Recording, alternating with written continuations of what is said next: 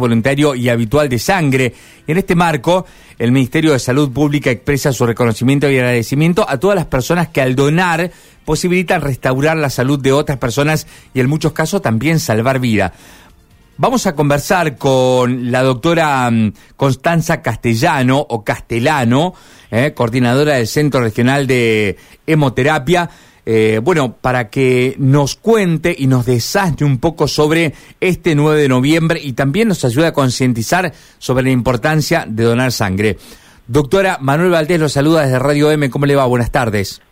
Buenas tardes. Muchas gracias por contactarse con nosotros eh, y ayudarnos a promocionar nuestro trabajo y a informar, como, como estabas diciendo recién, somos medio caracol también en lo que respecta de nuestra materia, eh, intentando llevar la información a la gente de, eh, de lo que es la donación voluntaria y habitual.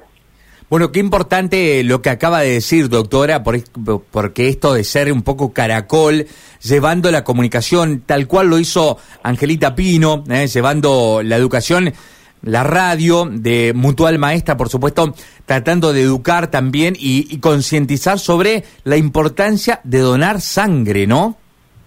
Sí, tal cual. Yo siempre digo que es eh, un medicamento que no se compra en farmacia, que únicamente lo podemos obtener de la solidaridad, digamos, del donante eh, del donante de sangre.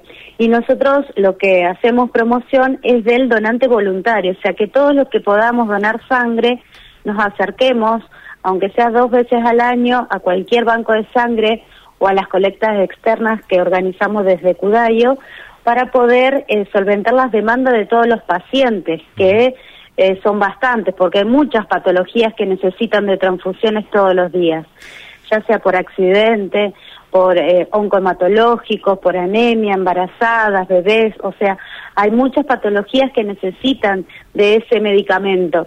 Eh, así que nosotros eh, trabajamos a diario con todo lo que es la promoción de la donación voluntaria y hoy en su día estuvimos celebrando en la Universidad Nacional del Litoral, en la Facultad de Medicina, con eh, el equipo de colecta externa, a su vez en Rosario, en la sede de gobierno también. Toda la provincia se estuvo movilizando en este día tan especial para poder eh, concientizar a la gente y a su vez para que, puedan, digamos, eh, poder demostrar su voluntad en el acto de la donación. Doctora, ¿cómo está la sociedad con respecto al tema de el voluntarismo para poder donar? ¿Es consciente? Mira, la verdad que eh, tenemos una muy buena respuesta de la gente. Eh, nosotros con las colectas externas recorremos toda la provincia, centro-norte, eh, y vamos a todos los pueblos. en, esta semana estuvimos en Colonia Aldao con más de 40 personas que, que pudieron donar sangre, así que estamos muy contentos. Estamos mejorando muchísimo los números. Tenemos alrededor ya entre el 30 y el 40% de donantes voluntarios en todo lo que es la provincia de Centro Norte, o sea, estamos muy muy contentos. Eh, obviamente nuestra meta es llegar al 100, que eh, yo creo que en algún momento lo, lo llegaremos a, a, cumplir. Igualmente todavía estamos recibiendo eh, unidades de sangre de donantes de reposición, que son cuando van a los efectores, a los hospitales para, para un amigo, un familiar. Pero bueno, nosotros eh, estamos intentando de que, como te dije antes, que toda la gente que, que podamos donar, nos acerquemos y donemos, sin, eh, sin que sea para algún familiar o un amigo, sino que sea para el paciente que lo necesite. Eh, ¿Cuál es el tipo de sangre más difícil de encontrar? Mira, el más difícil de encontrar en realidad es, por ejemplo, el AB negativo, pero a su vez son casi casi nulos los pacientes que tienen ese ese grupo sanguíneo. Así que, eh, digamos, lo más difícil sería el cero negativo. El cero negativo tenemos un porcentaje del 10% de las personas en general y cuando tenemos un paciente cero negativo, sí es como más complicado conseguir, digamos, eh, esas transfusiones. Pero te vuelvo a decir, con el voluntariado eh, tenemos casi siempre uno o dos donantes cero negativos que nos ayudan con esa clase de pacientes. Estamos hablando con la doctora Constanza Castellano, coordinadora del Centro Regional de Hemoterapia. Obviamente, bueno, eh, hablando un poco sobre este 9 de noviembre, que es el Día de la Donación Voluntaria de Sangre. Doctora, eh, aprovechemos la, vasta audiencia de Radio M y la audiencia que también tenemos a esta hora de la tarde para enviarles un mensaje concreto, directo, fácil de entender y que la gente tome conciencia de lo importante que es donar voluntariamente sangre. Tal cual.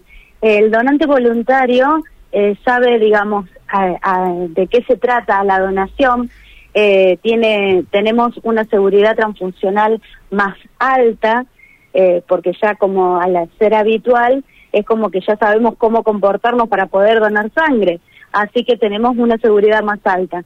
A su vez, nosotros, digamos, a todas las unidades de, de sangre recolectada, en todas las colectas, las distribuimos en todo el centro norte, en lo que es el Hospital Iturrafe, Alasia, en San Cristóbal, San Javier, eh, Reconquista, o sea, todos, todos tenemos la misma calidad eh, de hemocomponente eh, desde que está el centro regional.